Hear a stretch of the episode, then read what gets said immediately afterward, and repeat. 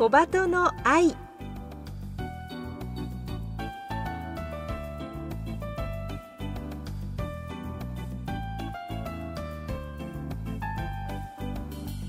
小鳩の愛ポッドキャストまたはラジオクラウドでお聞きの皆さんこんにちは。日本テレビアナウンサー杉上幸恵です。目の不自由な人が安心して街を歩ける社会を目指してこの番組では視覚障害者も晴眼者も共に役立つ情報話題をお届けしています。ラジオ日本では毎週土曜午前8時15分から KNB ラジオでは毎週日曜午前7時15分から15分番組として放送しています。このポッドキャストではゲストの方へのインタビュー部分のみ抜粋してお送りします。本放送と合わせてこちらのポッドキャストもどうぞお楽しみください。それでは小鳩の愛ポッドキャスト今週もスタートです。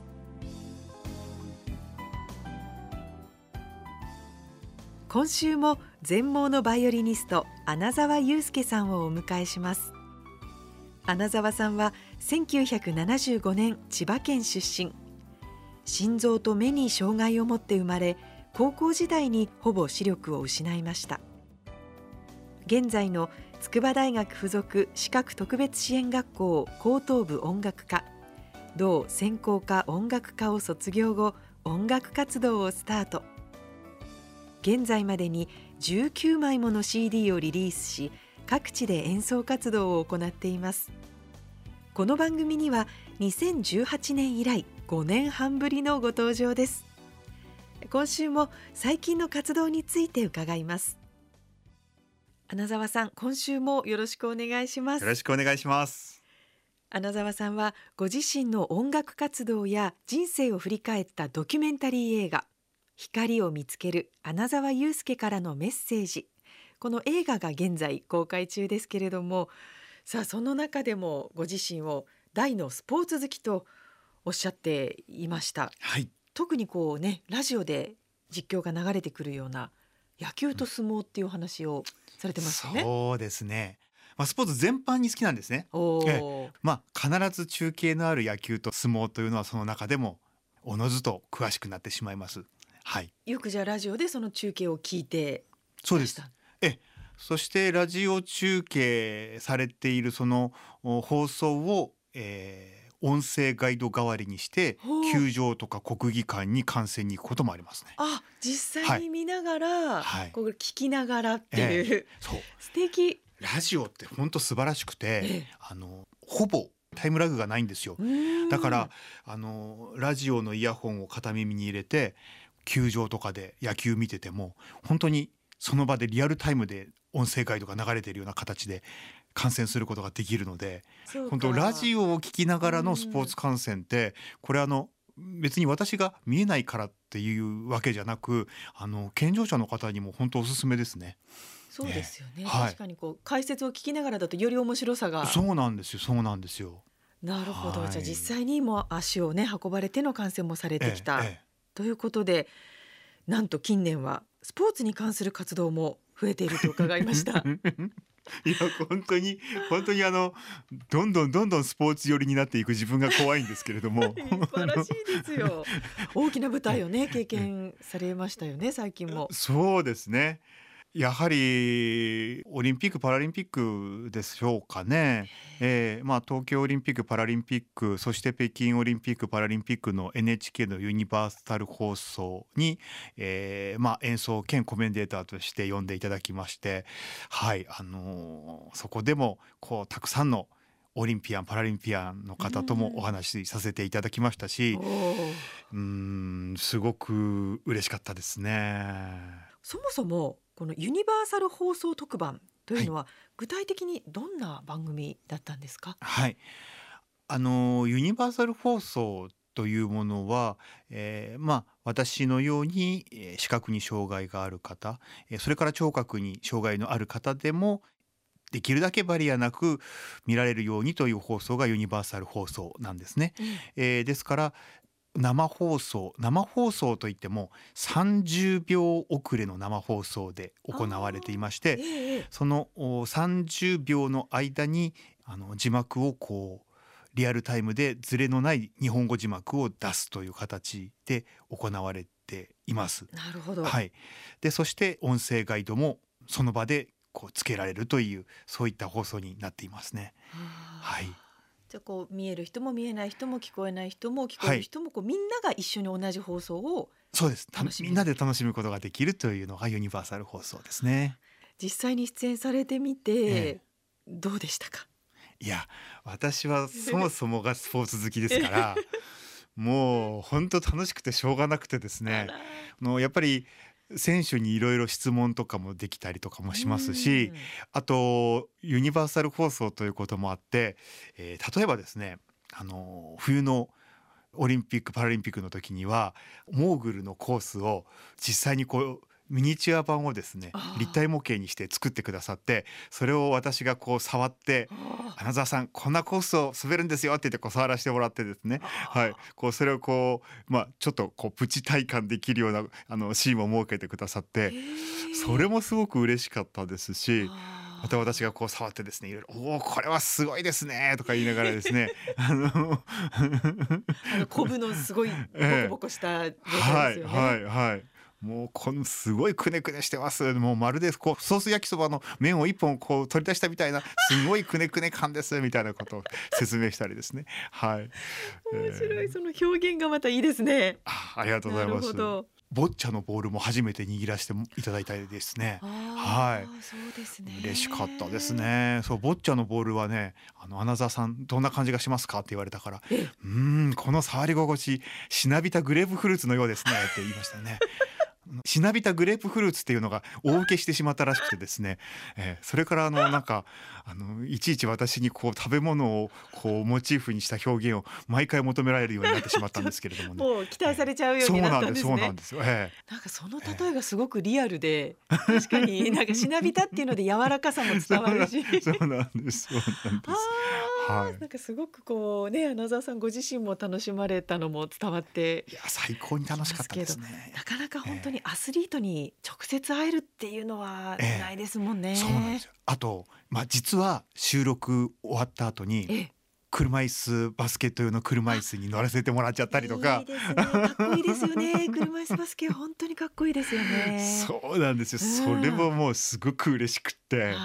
ええあのなかなかスタジオから帰らなかったですね私 30分ぐらい遊んで帰ってることが多かったですね、ええいいですね。やっぱりそのね穴澤さんのこう楽しむぞっていう姿勢はねきっと周りにもワクワクしたあ。感情をね伝えたんじゃないかと伝わってたら嬉しいです思いねますね。はい。でも本当にねこうしたユニバーサル番組っていうのはね今後増えていくと本当にいいですね。いや本当そうですね、うん。ええ。さあそしてそんなこう伝えるという経験をされた穴澤さんですがはい。なんとご自身もはい。マラソンに挑戦されていると伺いました。そうなんですよ 私その視覚障害だけではなくて実は心臓にも障害があるんですね、生まれれつき心臓にも障害があって今まで3回ほど手術をしています。はい。なので子供の頃は実は運動制限があって50メートル走までしか走れなかったんです。ええ。だからほとんど走る経験はゼロだったのでえ。まあマラソンをチャレンジしてみようって思ったのはいいですが あのどうやって練習するんだっていう話になったわけですよ。ええ。あの今でこそね伴走の方お願いしますって言えるようになりましたけど走り経験がゼロの私が伴走の方お願いするってわけにもいかないしでも家の近所自分で練習でジョギングするってわけにもいかないじゃないですか。えまあなのでルームランナーランニングマシンをええ。家に買ってええ。そうなんです。それで1日最初はもうそる恐る1分からとか1日そしたら2分走ろう3分走ろう。本当にちょっとずつちょっとずつちょっとずつ練習量を増やしてでルームランナーを買って2年半後にフルマラソン1回目のフルマラソンに出場して完走することができたんですよ。えええそそもそもその穴澤さんはどうしてはい。マラソンをやろうって思われたんですか、ねえおかしいですよね。い、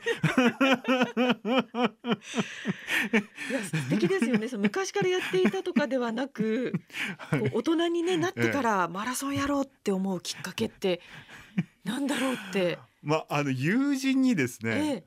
友人もあの冗談で言ったんですよ。はあ。友人にも冗談であのホノルルマラソン走ってみようと思ってるんだっていう話を友人にされてえで「穴澤さんも走る?」って冗談で言われたんですよ。ええでうんそれなんか面白いかもしれないって直感が働きまして、ええ、であじゃあちょっと走るって 言ってしまって、はい、その友人はちなみにマラソンその後諦めましたけどね。いやでも本当にまあ私がマラソンをする理由ってやっぱりそ昔運動ができなかった反動っていうのもあるとは思うんですけど、はい。そしてスポーツが好きだったっていうのももちろんあると思うんですけど、うん。やっぱり一番は私がその学校公演でうん。回る生徒さんたちにあの分かりやすくそのチャレンジはいつからでもできるよっていうことをあの伝えたいなって思ってそうすると分かりやすくマラソン完走の経験があればうんメッセージ伝えられるかなと思ったんですよ。うんだから私は子供の頃ねその 50m 走までしか走れなくて昔の私を知ってる友人たちは絶対穴沢がフルマラソン完走できたなんて信じられないと思うんですね。すごいですね。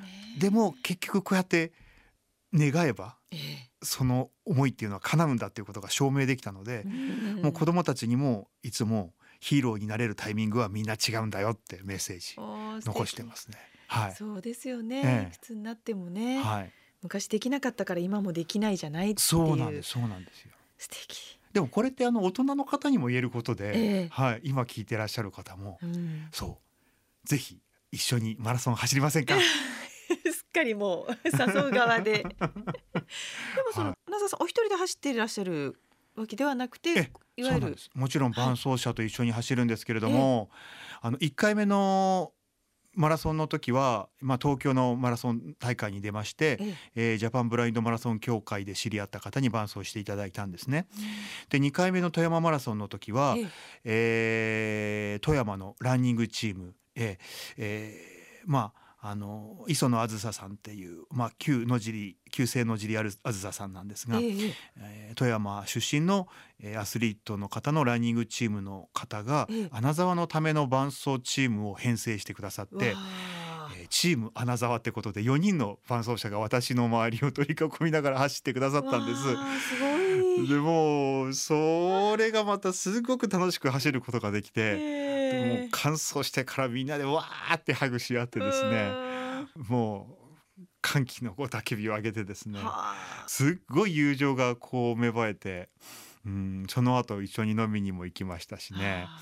ええ。でそのチームアナザーの4人がまた次回もアナザーさん一緒に走りたいです。アナザーさん次回も出ないんですか？出ないんですか？出ないんですか？って皆さんおっしゃってくださってええ。それがすごく嬉しくて今今年の富山マラソンも出場を決めました。あ決め決められたんですね、はい。今年の11月の、はい。今年11月も走ります富山で。わあじゃあ3回目のフルマラソン、そうですね。すごい。もう着々とうん。続けて活動されるわけですね、ランナーとしても。そうなんです。私でも本当にもう見えなくてよかったなって思いました。あの富山マラソンを走り終えた時。だって基本的にマラソンっえてえ個人競技じゃないですか、はい。私が視覚障害者になってなかったらこんなこんなこうチームで味わうような感動って得られなかったかもしれないなって思うと本当幸せですよね。確かに。個人競技だけれどもねブラインドマラソンはこうチームはい。でのねそうなんですよ。掴み取るものがありますもんね、えすごいもうたくさんの肩書きがありますね花澤さんね。そうですね。またね、あのはあ。